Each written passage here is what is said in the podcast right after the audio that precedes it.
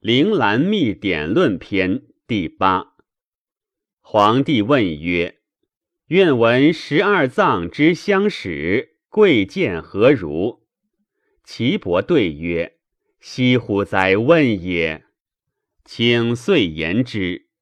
心者，君主之官也，神明出焉；肺者，相父之官，志节出焉；肝者，将军之官，谋虑出焉；胆者，中正之官，决断出焉；膻中者，臣使之官，喜乐出焉；脾胃者，仓廪之官，五味出焉；大肠者，传导之官，变化出焉；小肠者，受成之官，化物出焉；肾者，作强之官。技巧出焉，三焦者决毒之官，水道出焉；膀胱者周都之官，津液藏焉，气化则能出矣。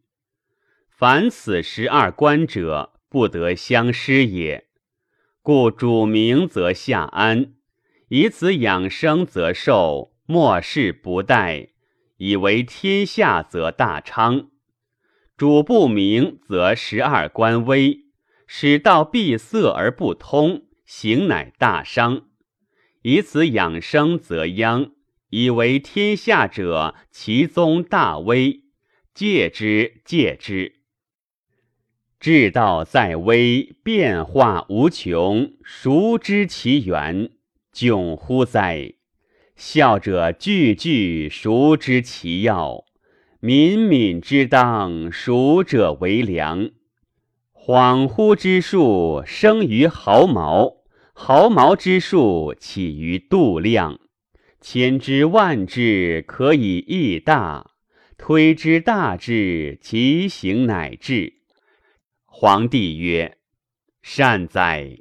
余闻金光之道，大圣之业，而宣明大道。”非斋戒则吉日不敢受也。皇帝乃择吉日良兆而藏铃兰之事，以传宝焉。